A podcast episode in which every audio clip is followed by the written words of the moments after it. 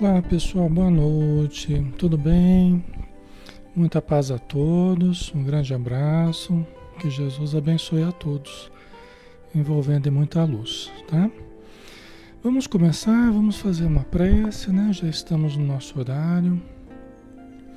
Vamos convidar a todos para nos acompanhar em pensamento, elevando as energias, as nossas irradiações para que todos possamos alçar voo em espírito. Nós estamos efetivamente onde nosso pensamento estiver.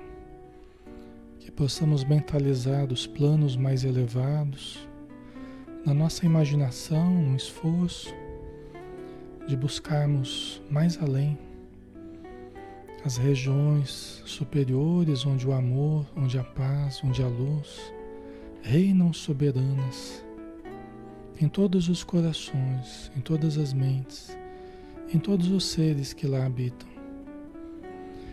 Desses lugares de onde vertem as energias salutares que chegam até a Terra, nos envolvendo os corpos e as mentes. Obrigado, Senhor Jesus, por tamanhas bênçãos que nós recebemos todos os dias que esses momentos fiquem gravados indelevelmente em nossa alma. Que possamos lembrar todos os dias dos conceitos elevados da doutrina espírita, os conceitos que partem do teu evangelho para toda a humanidade, como um doce apelo à renovação, Senhor. Pedimos o teu auxílio para todos os lares, todas as casas espíritas, todas as instituições voltadas ao bem, todos aqueles que estão desencarnados, necessitando de auxílio, que todos sejamos amparados, Senhor, pelo teu abraço amoroso, fraternal, pela tua luz que ilumina os nossos caminhos. Obrigado por tudo, Mestre querido, e seja conosco mais uma vez. Que assim seja.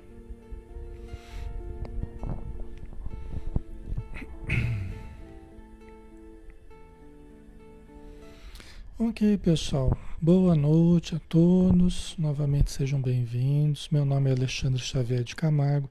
Para quem está vindo a primeira vez, tá? sinta-se em casa, né? É, seja muito bem-vindo, tá bom? Estamos muito felizes de você estar aqui com a gente para estudar. Aqueles que, que têm estado todos os dias conosco, nossa gratidão renovada por podermos novamente nos confraternizar. Vamos estudar, pessoal, né? Vamos dar sequência aos estudos da, da noite, né? Nós estamos fazendo o estudo do livro Paulo Estevão, do Espírito Emmanuel, através do médium Francisco Cândido Xavier. É o 26 dia de estudo desse, desse livro, né? Nós estamos na segunda parte do livro, capítulo 4, quarto, né? Os primeiros labores apostólicos, certo? Então vamos lá. Então, só relembrando, pessoal, que é, na semana passada né, nós falávamos a respeito do momento que Saulo é, teve aquele desprendimento do corpo, né, ali nas redondezas do Tauro, né, daquelas montanhas hoje na, na Turquia, né? na época acho que era da Grécia, né? E estava na cidade natal dele, em Tarso, né? E ele teve aquele desprendimento e encontrou com Abigail e com Estevão, né? Abigail, a sua, esposa, a sua noiva desencarnada, e o Estevão, o irmão dela, né? Que Saulo havia apedrejado, tá? E aí a Abigail, o Estevão, eles orientaram ele, né? Com palavras amigas, com estímulos. E ele voltou renovado, né? Para o corpo. Ele estava arrasado porque o pai dele havia expulsado ele de casa, né? Então ele estava arrasado. E após esse encontro com essas duas almas grandiosas, né? Abigail e Estevão, então ele voltou já com outra energia para continuar a sua jornada. E é, como ele recebeu um dinheiro do pai dele, ele adquiriu um tear, né, e começou a trabalhar ali mesmo em Tarso, onde ele cresceu, onde ele foi conhecido atleta, é, estudante, né, com uma bagagem cultural grande que ele tinha. Ele resolveu começar ali mesmo aquela vida simples de tecelão. Tá? Então nós partimos desse momento aqui. Tá? Então vamos lá. Transformado em rude operário, Saulo de Tarso apresentava notável diferença fisionômica. Acentuara-se-lhe a feição de asceta. Os olhos, contudo, denunciando o homem ponderado e resoluto, revelavam igualmente uma paz profunda e indefinível. Né? O Saulo, sob os rigores né, das disciplinas que ele seguia, a vida de oração, a vida de estudo, de reflexão, a vida simples que ele estava vivendo, uma vida despojada, né, de um trabalhador braçal agora, né, um tecelão, um humilde tecelão. Então a fisionomia dele foi mudando, né? Os rigores do trabalho dele, né? Mas os olhos denunciando o homem ponderado e resoluto, né? Revelavam igualmente uma paz profunda e indefinível. Isso é muito importante porque é aquela paz, pessoal, da consciência tranquila. Ele estava sofrendo muito, ele vinha sofrendo muito, tentando fazer o melhor, agora é, é, sob os cuidados de Jesus, né? É, estava tentando ser um servo de Jesus, mas ele estava se precipitando muitas vezes, né? Então agora em Tarso, ele recomeçando ali tranquilamente a vida simples dele, ele estava se reorganizando novamente, né? E por isso essa paz profunda e indefinível, né? Compreendendo que a situação não lhe permitia idealizar grandes projetos de trabalho, contentava-se em fazer o que fosse possível.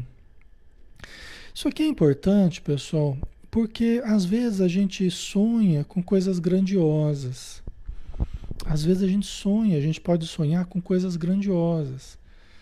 A gente entra na doutrina espírita e sonha com projetos grandiosos, ou uma mediunidade grandiosa né? Alguma coisa assim, parecida com isso, vamos supor, né? Só que nós precisamos aprender a sermos fiéis no pouco. Se nós quisermos um dia fazer o muito, nós precisamos aprender a sermos fiéis no pouco. Concordam? Nós, nós precisamos aprender a lição das coisas pequeninas, o valor dos pequenos trabalhos, das pequenas tarefas, dos pequenos aprendizados. Isso é muito importante, né? Até para, para que nós possamos desenvolver os trabalhos né? É, com humildade, né? estruturando de fato uma vivência teórico-prática, né? mas permeada pela humildade. Né? Então muitas vezes a gente quer, a gente almeja coisas grandiosas que não têm a ver com essa humildade. Né? Então a gente precisa primeiro aprender a lidar com as coisas menores. É o tempo, inclusive, da gente amadurecer. É o tempo da gente amadurecer. É o tempo da gente realmente solidificar aquela estrutura inabalável que a gente precisa. Você vê, nem os espíritos amigos levam a gente a sério. Né? Dizem, na obra do André Luiz a gente vê essa referência. Né? Os espíritos amigos, eles começam a levar a gente a sério depois de pelo menos 10 anos de trabalho. Né? Eles começam a levar a gente a sério mesmo após 10 anos de trabalho, pelo menos, consecutivo, né? Porque eles não sabem se a gente vai abandonar em qualquer momento. Por que, que eles vão apostar tanto em nós, nos dar tantas responsabilidades, tantos recursos? Se hoje a gente quer uma coisa e amanhã a gente pode não querer mais. Então, os espíritos amigos são previdentes, eles nos ajudam sempre. Eles nos ajudam sempre. Mas apostar em nós né, e nos darem recursos e condições mais pesadas, vamos dizer assim, isso aí só com alguns anos em que nós demonstremos firmeza, disciplina, constância, devotamento, aí eles começam a levar a gente a sério. Ok?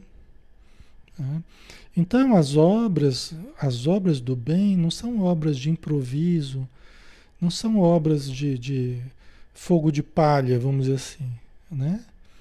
Então eles querem ver a gente firme, eles querem ver a gente resoluto e ajudam para que a gente fique assim. Mas boa parte é a gente que vai demonstrar. É a firmeza que a gente vai demonstrar. Entendeu? Tá? Então, são obras que a gente vai construindo, né? São obras que a gente vai solidificando ao longo do tempo, né? As pessoas que estão há mais tempo no espiritismo, nas casas espíritas, são pessoas, pessoal, que já passaram por muitas provas de fogo. Já passaram por muitas provações na vida espiritual, na sua vida pessoal, para elas continuarem ali na casa espírita, para elas continuarem ali no, no espiritismo, na divulgação, na palestra, no estudo, na reunião mediúnica, elas tiveram que passar inúmeras dificuldades, inúmeras provações, inúmeras armadilhas das trevas tentando derrubá-las. Entendeu? Uma pessoa que está lá 30, 40, 50 anos no, no Espiritismo, são pessoas que já passaram muitas dificuldades para se manterem firmes ali. Não são pessoas perfeitas, ninguém é perfeito, mas são pessoas que já demonstraram muita firmeza, deu muito compromisso, tá? Isso é importante, né? Não tem jeito da gente construir as obras verdadeiras, né? Se não for dessa forma, né? Com firmeza, com devotamento, né? E Saulo estava começando, né? Saulo estava começando. Né? Então ele compreendia agora que ele não podia idealizar grandes projetos de trabalho. Então ele se contentava em fazer o que fosse possível. Aí que está o segredo da coisa. Eu posso não ter grandes obras agora, mas eu posso varrer uma calçada, eu posso dar uma água fluida, eu posso ajudar na, com a minha presença na casa espírita, eu posso ajudar com coisas singelas. Às vezes é uma doação, às vezes é um sorriso, né? Ou a simples presença mesmo, que já é uma ajuda, né? Tá? Sentia prazer em testemunhar a mudança de conduta aos antigos camaradas de triunfo, por ocasião das festividades tarcenses, né? Olha que interessante, né? Ele ele se rejubilava, ele sentia prazer em testemunhar a mudança de conduta. Em estar presente quando tinha as festas lá na cidade de Tarso, né? Onde ele nasceu, onde ele cresceu, onde as pessoas conheceram ele como atleta, como estudante e tal. Ele tinha prazer em, em, em, em testemunhar a mudança dele, né? Todos aqueles que o conheceram de uma outra forma, né? dar um testemunho da, da mudança dele. Certamente de uma forma discreta, né? Mas é, de estar presente ali, sem vergonha da mudança, né? Orgulhava-se quase né, de viver do modesto rendimento do seu árduo labor. Né? Porque ele vivia do trabalho dele. Né? Vivia do trabalho singelo dele. Né? Vezes várias, ele próprio atravessava as praças mais frequentadas, carregando pesados fardos de pelo caprino. Ele era um tecelão, né? Então ele carregava né, os fardos, tapetes e, e outros utensílios, passando no meio das pessoas né, que o conheceram de outro jeito. E não é uma coisa fácil da gente fazer que é você conviver com as pessoas que conhecem, ah, não é o filho lá do, do fulano de tal, que a gente viu crescer, não sei, olha como ele está mudado, o que, que aconteceu com ele, então, né? Não é fácil pro, pro ego, né? Não é fácil para o ego você, você era reconhecido de uma forma e agora você é visto totalmente diferente. Né? Perdeu aquele glamour todo que tinha, né? Família abastada e tudo mais.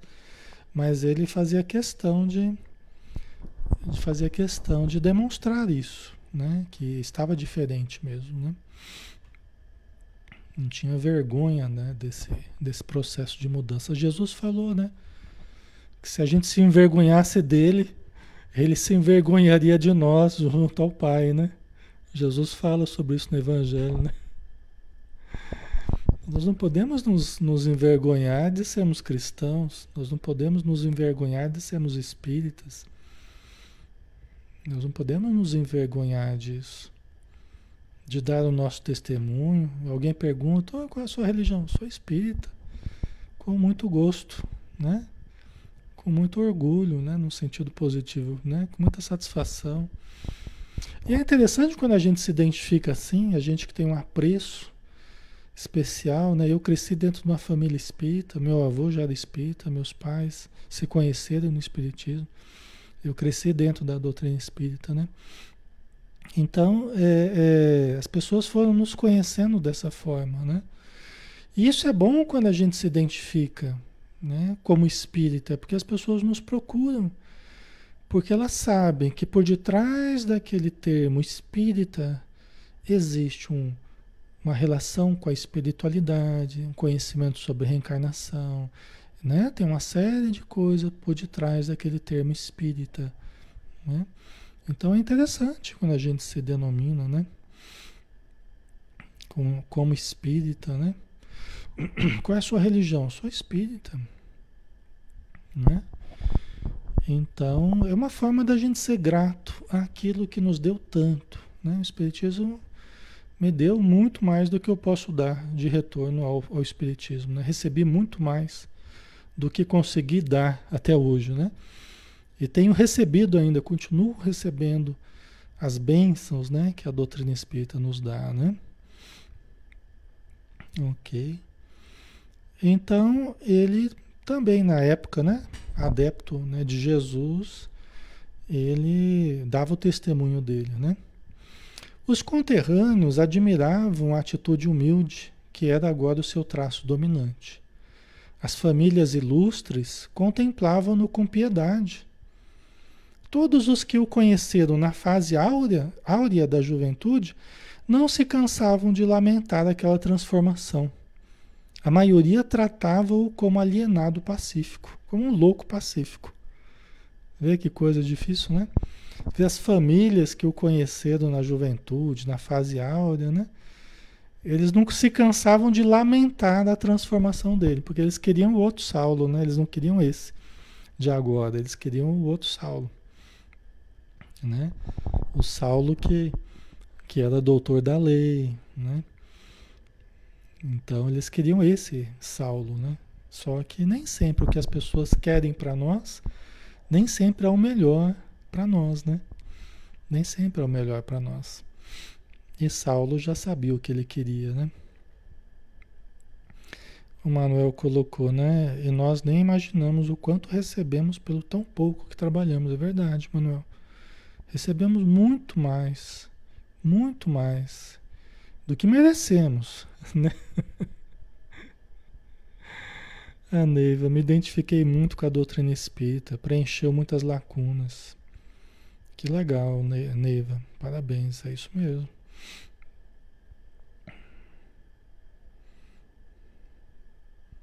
Ok. A Marlene, né? Essa doutrina é um banquete para a minha alma. Que legal. É isso aí, né? A gente vai aprendendo a valorizar aquilo que nos ajuda, né? Fui muito ajudado pelo Espiritismo, muito ajudado pela prática mediúnica, pelos livros espíritas, né? Fui muito ajudado a vida toda. Né? Então sou muito grato, né? É uma, uma religião que eu aprendi a amar verdadeiramente, né? E hoje eu quero que esse benefício chegue às outras pessoas, né? Esse é o nosso desejo, né? Okay? Então eles tratavam ele, as famílias, né? que conheceram ele mais jovem tratavam ele como um louco pacífico, porque ele era uma pessoa consciente, né? Uma pessoa que estava ali em busca do bem, então fazia mal para ninguém, né? Mas eles achavam que ele era louco, né? Ele, por sua vez, vivia tranquilo e satisfeito. O programa de Abigail constituía permanente mensagem ao seu coração. Levantava-se todos os dias procurando amar a tudo e a todos. Vocês lembram, vocês lembram do, do programa da Abigail?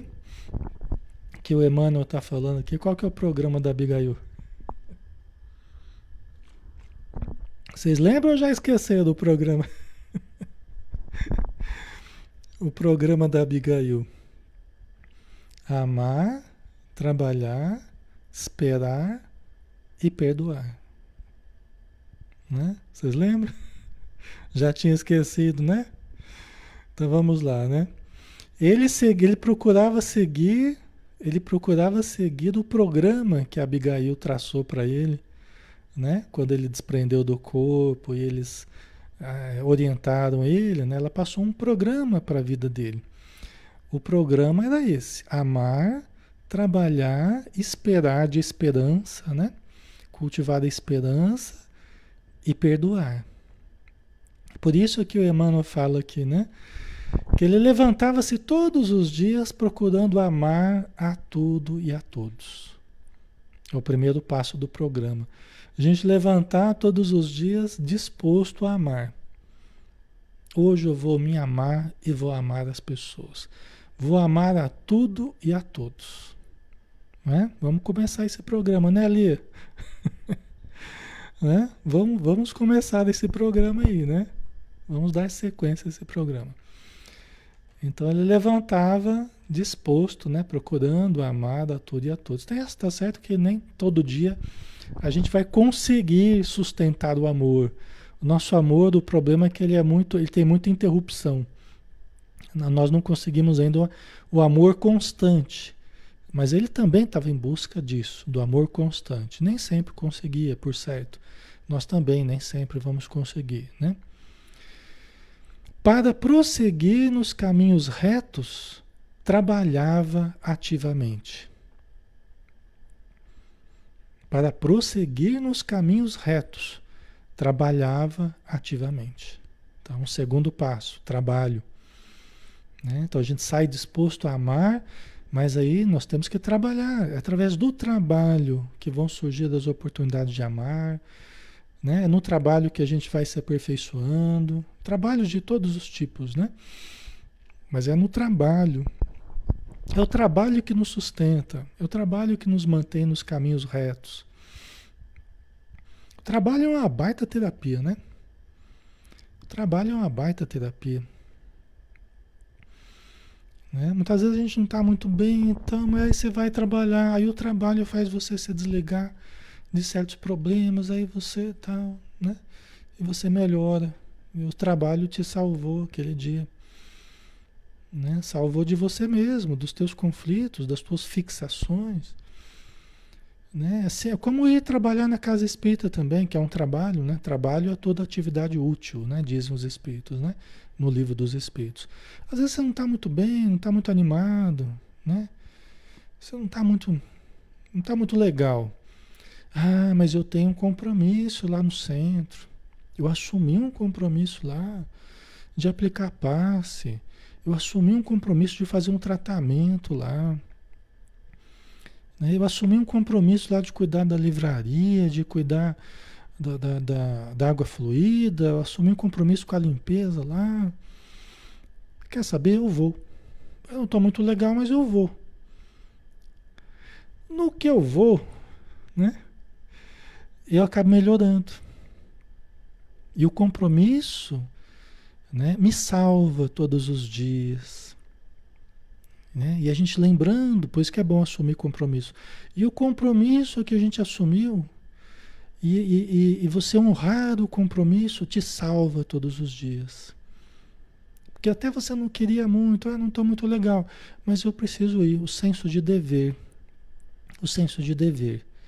Né? Ah, então não quero, mas eu devo. Aí eu vou.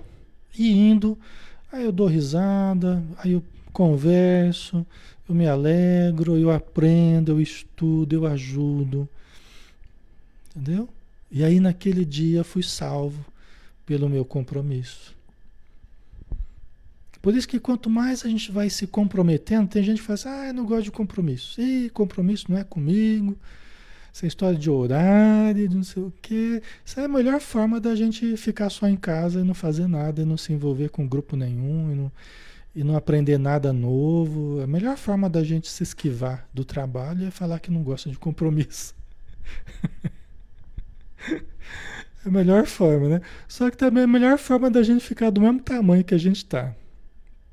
É a melhor forma da gente ficar do mesmo jeito que, que a gente está. Nossa vida ficar do mesmo tamanho que está também e as coisas não mudar e a gente só ficar reclamando da vida. A melhor forma é a gente não se comprometer, né? Entendeu? né? Então, os compromissos, pessoal, que a gente vai assumindo no bem, no bem, né? É como se fossem raízes que a gente vai lançando na terra da nossa vida, né? Quanto mais raízes a gente vai lançando, mais firme a gente vai ficando. Porque vem as tempestades e as tempestades balançam a gente.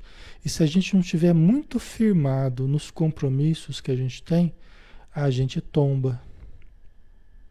Entendeu? Entra em depressão, se isola, não tem motivo para sair de casa, não tem ninguém me esperando. Se eu não tenho motivo, eu fico desmotivado. Fico desanimado, entro em depressão, não quero mais sair da cama, não quero mais me trocar, não quero mais comer. Por isso que os motivos, sejam trabalhos profissionais, sejam trabalhos espirituais, né? voluntários, né? Os motivos eles são muito importantes para nós continuarmos de pé. Porque a gente tem motivo para sair de casa, motivo para se arrumar, motivo para comer, motivo para estudar. Entendeu? A gente não pode abrir mão desses motivos, desses compromissos que a gente tem. Entendeu? Isso é bem importante para a nossa saúde é, mental, emocional, né? Tá? Então, para prosseguir nos caminhos retos, trabalhava ativamente, porque isso mantém a gente naquela firmeza, né? Naquela integridade que a gente tem que se manter. Se lhe chegavam desejos ansiosos, olha lá, a ansiedade aí, né? Se lhe chegavam desejos ansiosos, inquietações, olha nós, né, com desejos ansiosos, inquietudes, né? Para intensificar suas atividades fora do tempo apropriado, bastava esperar. Por que isso, pessoal? Parece contraditório, mas vamos explicar aqui. Por que isso, né? inquietação para intensificar suas atividades. Porque Saulo, como ele era muito resoluto, como ele era muito decidido, quando ele se tornou cristão, né, ele queria sair trabalhando, ele queria sair fazendo, ele queria fazer palestra, ele queria que todo mundo virasse cristão também. E ele começou a criar situações precipitadas. Ele começou a se precipitar. E isso desequilibrou ele. Né? Isso criava alvoroço, criava confusão e não ajudava ele. O que, que ele fez? Eu não vou mais criar situações. Eu vou aprender a esperar. Esperar trabalhando, né, pessoal? Esperar ali, no dia a dia, fazendo o melhor, tá? procurando ser uma pessoa boa, ajudando naquilo que fosse possível, aguardando que a vida lhe chamasse para outros trabalhos mais intensivos. É isso que ele fez. Parou de ficar criando situações, né? É, e aprendeu a se controlar, controlar os impulsos. Aprendeu a controlar os impulsos. Opa, deixa eu me controlar. E aí ele iria esperar chegar a hora certa em que ele fosse chamado para o trabalho mais intensivo. Tá? Ele precisava disso. Eu lembro de momentos da minha vida que eu era bem assim, sabe? Eu queria fazer, queria fazer, queria fazer e tal. E começava a fazer um monte de coisa ao mesmo tempo. Né? E muitas vezes me precipitava. E os espíritos infelizes usavam isso, inclusive, Porque quando é uma coisa ruim, a gente rejeita. Quando é uma coisa supostamente boa, a gente aceita. Aí vem mil ideias na cabeça, e se eu fizer isso, e se eu fizer aquilo, tal. Só que eu começava a entrar em parafuso. Começava a entrar em parafuso. Aí eu fui percebendo, estão usando, estão usando ideias até boas, mas para me, para me, me confundir. Então deixa eu começar a me conter, deixa eu ver se isso é isso mesmo, né? Deixa eu dar tempo ao tempo. Vocês entendem? Não vou embarcar em qualquer ideia, não vou embarcar em qualquer impulso. Deixa eu aprender a me controlar, tal. Aí a situação foi mudando, né? Entendeu? Então, é uma coisa que a gente precisa tomar cuidado, né? Saber esperar também a hora certa, né? Não é esperar a vida inteira, não, hein, pessoal? Mas é esperar né? os chamados da vida. E também não, não, não nos fazemos de surdos perante os chamados da vida, né? Não devemos nos fazer de surdos também, né? Mas ele sabia esperar, ele acalmava as inquietudes dele, a ansiedade não resolve nada, inquietação não resolve nada.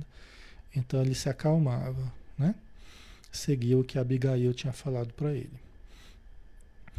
Se alguém dele se compadecia, se outros o apelidavam de louco, desertor ou fantasista, procurava esquecer da incompreensão alheia com o perdão sincero refletindo nas vezes muitas que também ele ofendera os outros por ignorância.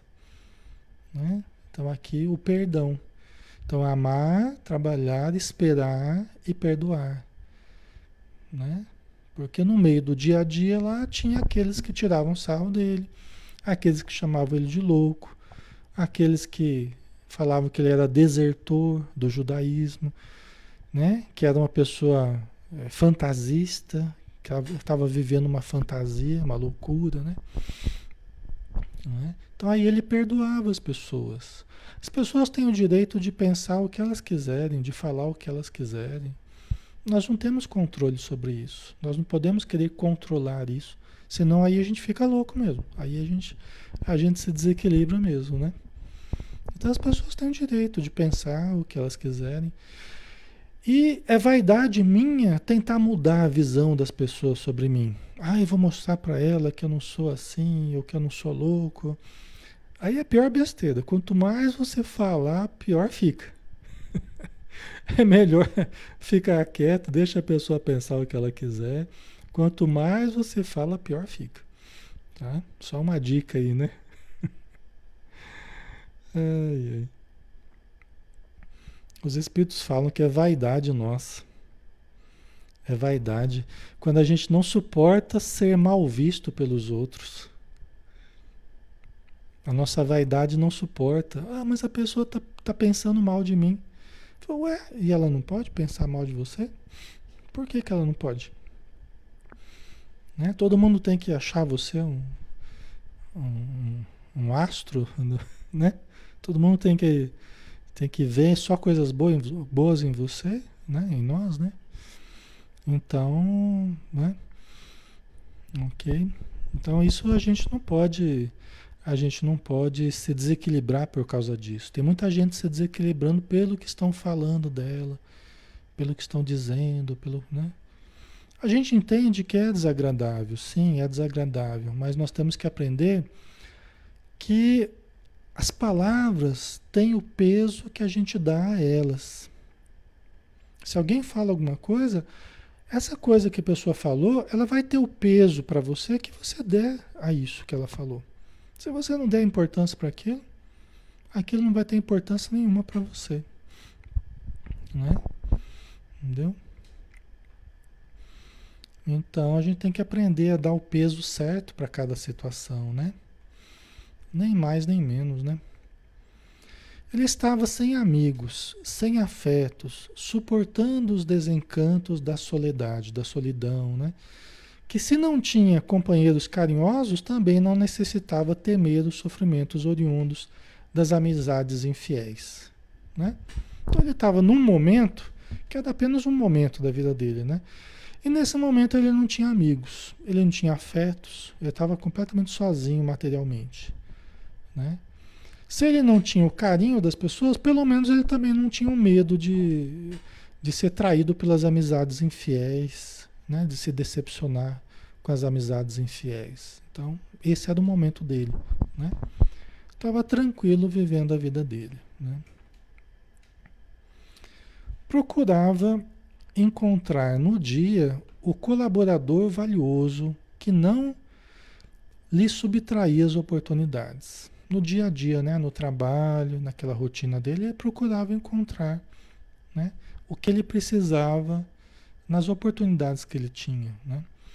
Com ele, com o dia, né, com o dia a dia, tecia tapetes complicados, barracas e tendas exercitando-se na paciência indispensável aos trabalhos outros, que ainda o esperavam nas encruzilhadas da vida. Né? Então ele estava ali no, fazendo tapetes, barracas tal, mas ele estava se preparando para as atividades outras né, que surgiriam mais tarde na, na vida dele. Era uma preparação, ele ainda estava se preparando. Né? Ok. Oh, Rosana, eu aprendi, só me preocupo com o que Deus sabe a meu respeito. É, a nossa relação com Deus é a mais importante, né? A relação em que Deus enxerga, nos enxerga profundamente, né? É, e nós estamos em contato com a nossa consciência, em contato com Deus dentro de nós, né? Dizem os Espíritos que a lei divina se expressa na nossa consciência mesmo, né? A lei divina, né? Então, essa é a relação mais importante. Né? Por isso que essa que a gente tem que respeitar mais. E por isso que as coisas que a gente faça erradas, elas podem ser desconhecidas de todo mundo. Mas se nós soubermos, nós não estaremos em paz. Mas por outro lado, nós podemos agir de forma correta. Se ninguém acreditar na gente, nós também nós podemos ficar em paz, né? Se nós estivermos bem conosco, né? Com a nossa consciência tranquila, né? Tá? Isso é, é a relação mais importante que a gente tem, né? A noite era a bênção do espírito. A existência corria sem outros pormenores de maior importância quando um dia foi surpreendido com a visita inesperada de Barnabé. Vocês lembram do Barnabé, né? O Barnabé era aquele trabalhador lá da, da, da Casa do Caminho, né? onde Pedro, Tiago, João e outros, né? Barnabé era um dos trabalhadores. Né? E o Barnabé que foi, que foi conversar com Saulo, né? quando Saulo procurou a casa do caminho, que ele estava precisando de ajuda. Né? Eles não aceitaram ele a princípio. E foi Barnabé que foi atrás dele conversar com ele para saber se realmente ele tinha mudado, né? Se ele tinha visto Jesus mesmo, né? Foi Barnabé que, que... E Barnabé era uma pessoa muito simpática a Saulo. Os dois criaram um vínculo de muita amizade, né? E aqui ele recebeu a visita inesperada do Barnabé. O ex-levita de Chipre, né, porque ele veio de Chipre, né, encontrava-se em, em Antioquia. Abraços com sérias. Antioquia é uma cidade, tá? Abraços com sérias responsabilidades. A igreja ali fundada reclamava a cooperação de servos inteligentes. Inúmeras, inúmeras dificuldades espirituais a serem resolvidas, intensos serviços a fazer. Então, olha só, já está surgindo o trabalho. Né? Saulo soube esperar, soube se tranquilizar, mas na hora certa está surgindo o trabalho. Né? Barnabé veio visitar ele por quê? Porque a igreja que eles tinham fundado na cidade de Antioquia estava precisando de trabalhadores inteligentes. Né? Então eles vieram em busca de Saulo. Estão vendo? Na hora, quando o trabalhador está pronto, o trabalho aparece. Não é assim que a gente aprende, né? Quando o trabalhador está pronto, o trabalho aparece. Nós só temos que ir nos preparando. E por quê? Porque nós estamos cercados, como Paulo mesmo disse, né? Paulo de Tarso, né? mais, mais tarde ele falou que nós somos cercados por uma nuvem de testemunhas. Os espíritos estão o tempo todo em torno de nós. Eles sabem dos nossos progressos. Eles sabem do momento certo para cada um de nós. Eles sabem o que, que nós estamos precisando. Nós é que precisamos confiar mais na ajuda que nós temos sempre. Tá? Né, Maria José? Deus sempre prepara para o melhor. Isso mesmo. Às vezes a gente está lá sofrendo, triste e tal, né? E os espíritos amigos estão lá preparando as coisas boas, os trabalhos, as coisas que nós vamos fazer. Já estão preparando lá os nossos caminhos. Né? Só que como a gente não, não sabe do futuro, e a gente fica ali muito preso ao presente, se atormentando às vezes por qualquer coisa, por coisas pequenas, né? E, e ansioso, inquieto, né? Mas nós temos que ter a certeza de que quando a gente busca o melhor, está sendo preparado para a gente o melhor. O melhor que eu estou falando não é a vida de conforto, né? O que estão preparando é o trabalho, é o aprendizado, é, é isso que eu estou querendo dizer, né? Tá? Ok. Então vamos ver o que, que deu aqui, né? A instituição foi iniciada por discípulos de Jerusalém, lá pela Casa do Caminho, né? Sob os alvitres generosos de Simão Pedro. O ex-pescador de Cafarnaum, né, o Pedro, né, ponderou que deveriam aproveitar o período de calma no capítulo das perseguições para que os laços do Cristo fossem dilatados. Né? Você vê que foi importante Saulo ter se afastado. Eles entraram num período de calma. Né? E Pedro falou assim, já que nós estamos num período de calma, as perseguições diminuíram, é hora da gente ampliar os trabalhos do Cristo.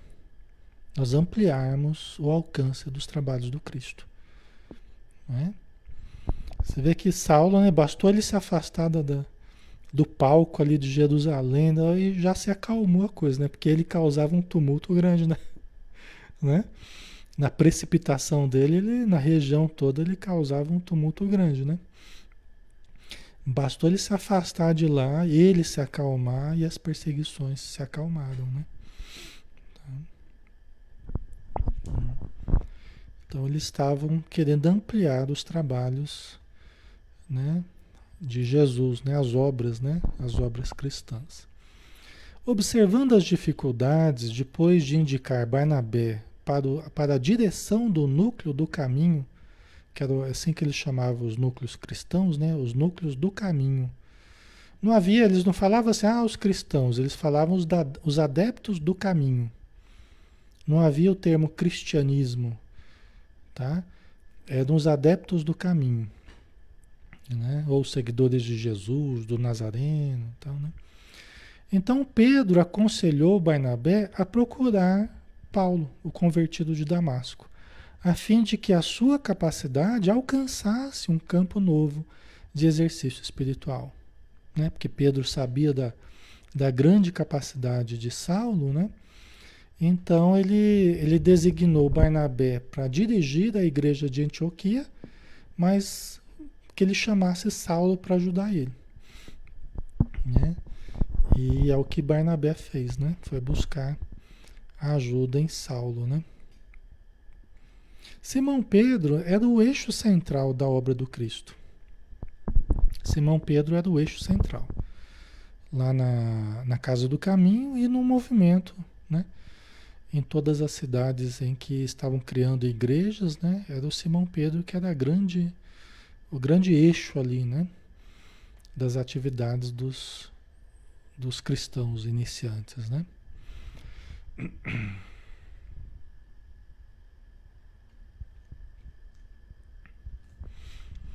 Saulo recebeu o amigo com imensa alegria.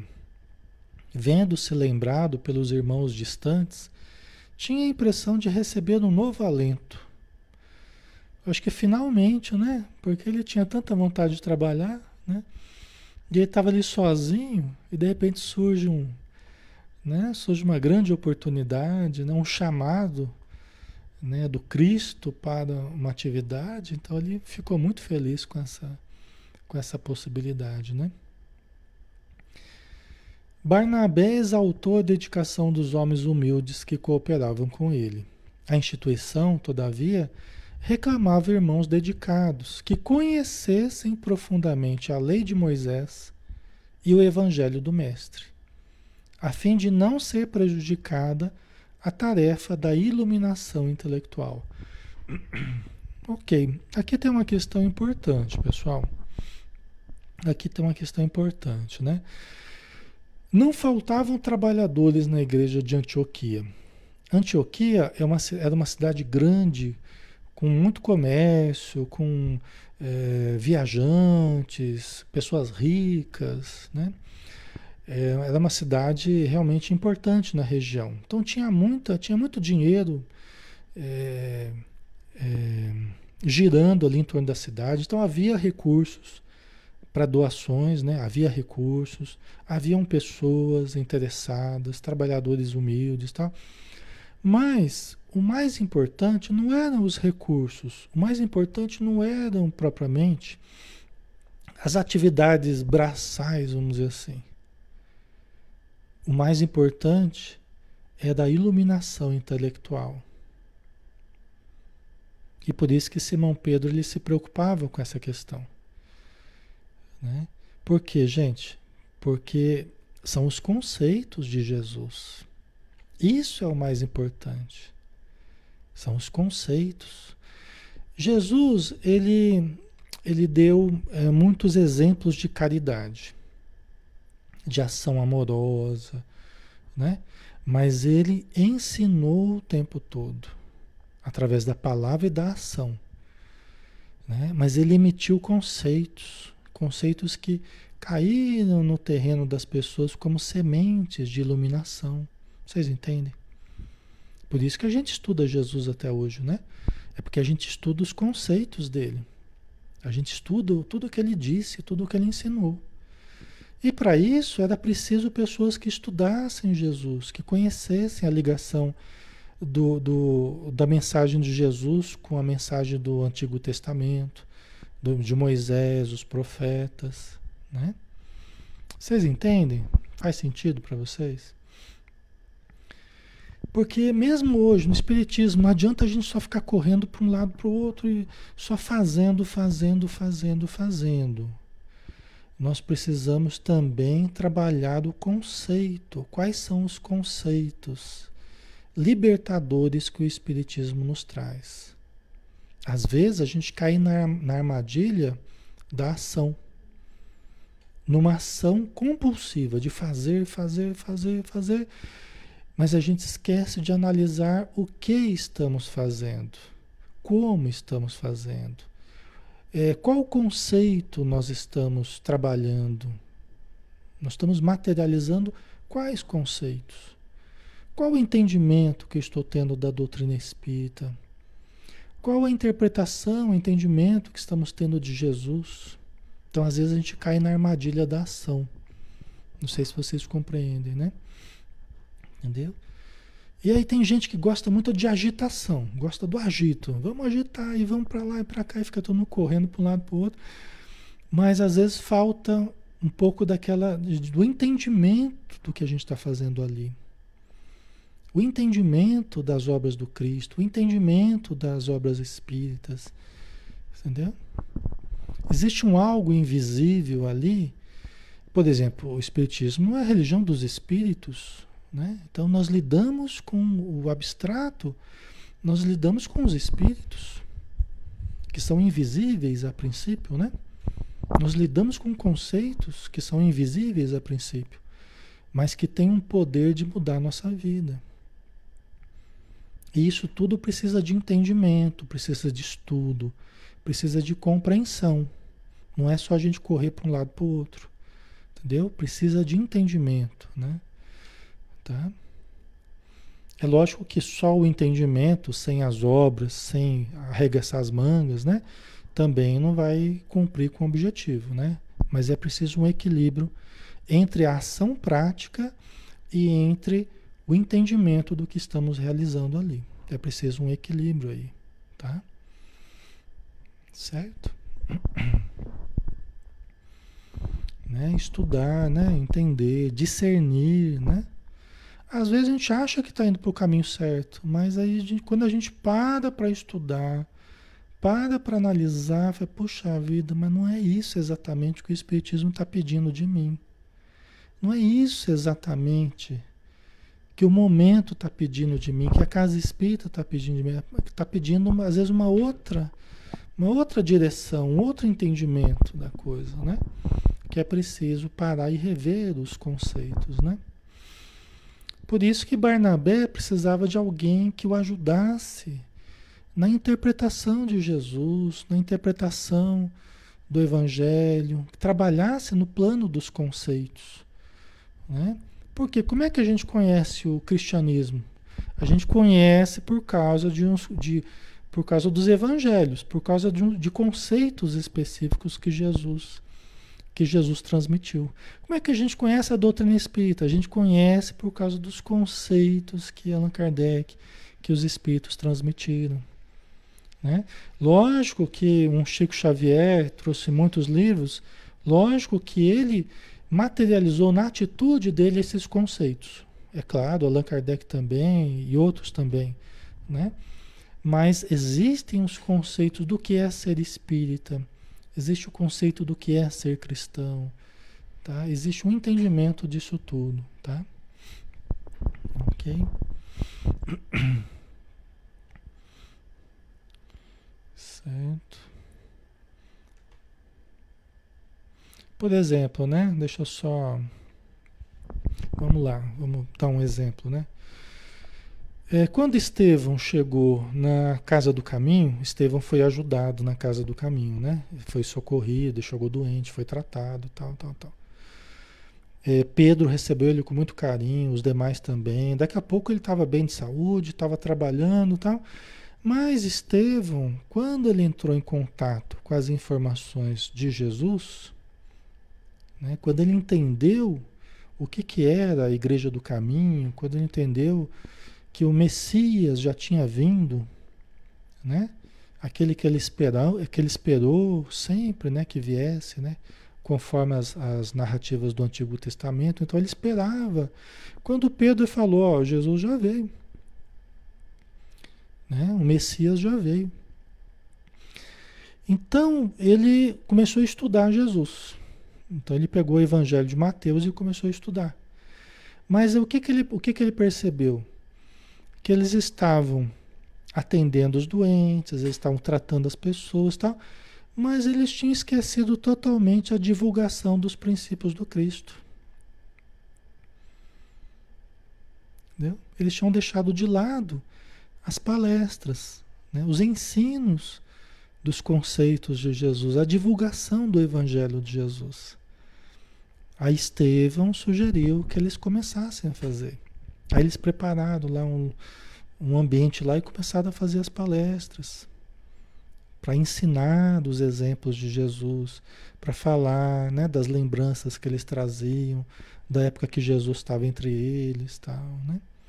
Ok? Então essa parte doutrinária, ela estava, estava sendo esquecida pelos discípulos de Jesus. E o que, que acontece se a gente vai esquecendo esse aspecto? Daqui a pouco ele não existe mais. As pessoas vão chegando e elas não entendem por que, que a gente age do jeito que a gente age. Quais princípios estão quais princípios estão dirigindo o nosso agir? Aí eles começaram a ensinar. É por isso que Jesus sempre ensinava, junto com a prática, ele dava as mensagens dele, né? Certo? Ok. O ex-rabino edificou-se com a narração do outro, do Barnabé, né? e não teve dúvidas em atender ao apelo. Apenas apresentava uma condição, qual a de prosseguir no seu ofício, de maneira a não ser pesado aos seus confrades de Antioquia. Inútil qualquer objeção de Barnabé nesse sentido. Tá? Então vamos lá, pessoal. Aqui tem uma questão extremamente importante também. Tem uma questão extremamente importante. Saulo de Tarso é, começou a trabalhar como tecelão, né? Então ele voltou à sua primeira profissão, um tecelão humilde e tal. E ele, a partir daí, ele nunca mais deixou de trabalhar como tecelão. Né?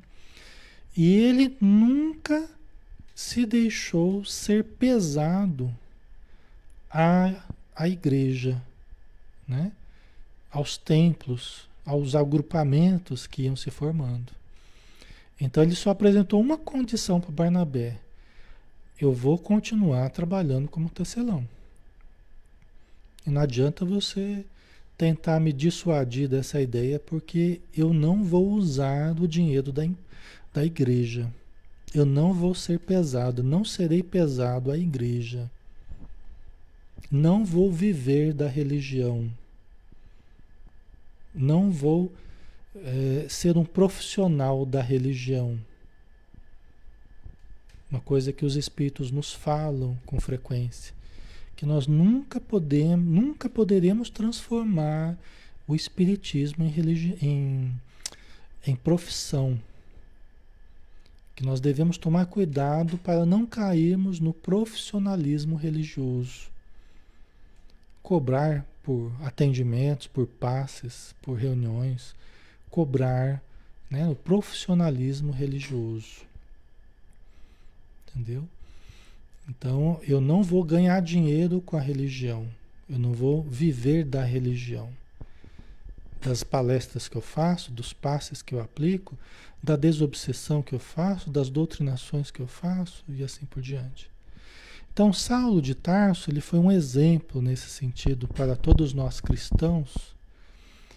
Né? E os espíritos hoje, como eles, eles colocam o espiritismo como sendo a revivescência, a revivência do, do cristianismo nascente. É assim que a gente aprende com a espiritualidade, que o espiritismo é o Jesus de volta da origem, da origem do cristianismo. Né? Então, Saulo, ele não se permitia viver da religião. Entendeu? Os espíritos nos dizem que ganharmos dinheiro com a religião é uma atitude criminosa aos olhos deles, da espiritualidade, que eles chamam de simonia. Eu já falei isso para vocês. Simonia é a venda de é, é, possibilidades religiosas, né? De, de artigos religiosos no sentido não de, não de coisas confeccionadas, né? Não é isso que eu estou querendo dizer, né? Mas é o, a venda da religião, seria isso, né? A venda doutrinária, né? Da religião, né? É a simonia, tá? Os artigos da religião, tá? Então, uma coisa que nós espíritas, né? Nós temos que nós temos que tomar muito cuidado para não cairmos no profissionalismo religioso. Por exemplo, para um médium, né? Nós já estamos terminando aqui, pessoal, já deu até uma hora já. Um médium, ele nunca deve cobrar pela sua mediunidade.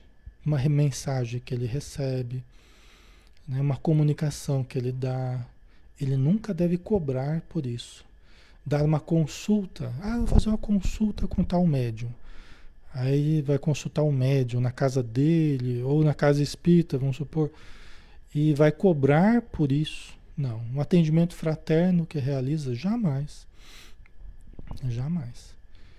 Tá? Então, aquilo que é feito em nome da doutrina espírita, na casa espírita, né? nos trabalhos espíritas, né? aquilo que é feito ali doutrinariamente jamais será cobrado. Entendeu? É assim que a gente vê os espíritos ensinarem na doutrina espírita. Tá? Ok? Lógico que é diferente de um livro, né? Você vai confeccionar um livro, vai vender na casa espírita, livros espíritas, lógico, tem uma confecção, tem uma indústria, né? É um artigo que você precisa, você tem um custo, né? Você tem um custo, transporte e tal, tem a livraria, isso não tem problema, né? Lógico. Mas é diferente, né? Você começar a cobrar ingresso para assistir palestra no centro. Já pensou? Meu Deus do céu, Allan Kardec se revira no caixão, né? Tô brincando, mas já pensou? Coisa triste.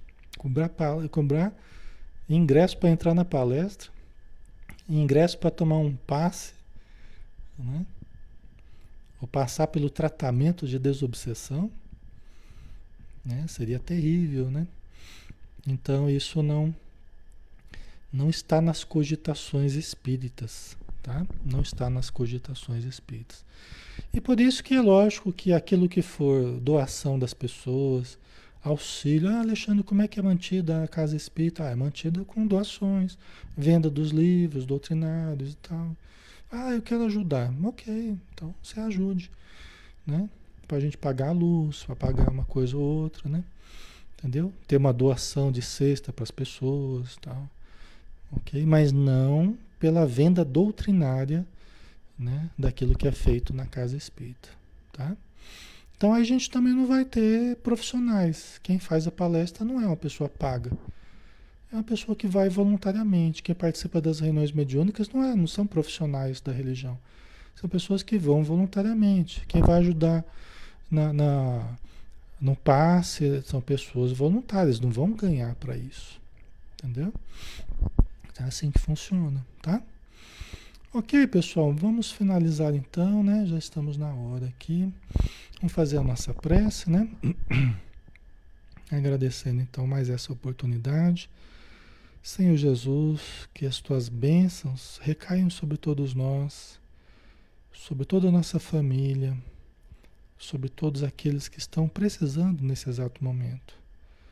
Que os espíritos amigos possam nos aplicar passos reconfortantes, que aliviem as dores, que acalmem as emoções, que tranquilizem a alma, que estimulem aqueles que estão deprimidos, desanimados, que possam as energias da alegria permearem o nosso coração neste momento, da confiança, da fé, da esperança, que possamos receber esses estímulos à medida que nós nos esforçamos em subir, em ascender aos planos mais elevados.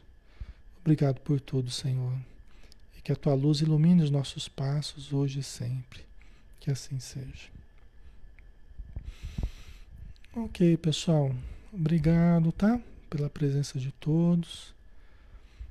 Obrigado pelo carinho. Fiquem com Deus. Parece que deu uma travadinha aqui, né? Um grande abraço e até amanhã, né? Amanhã a gente tem estudo aqui às oito, tá? Um abração.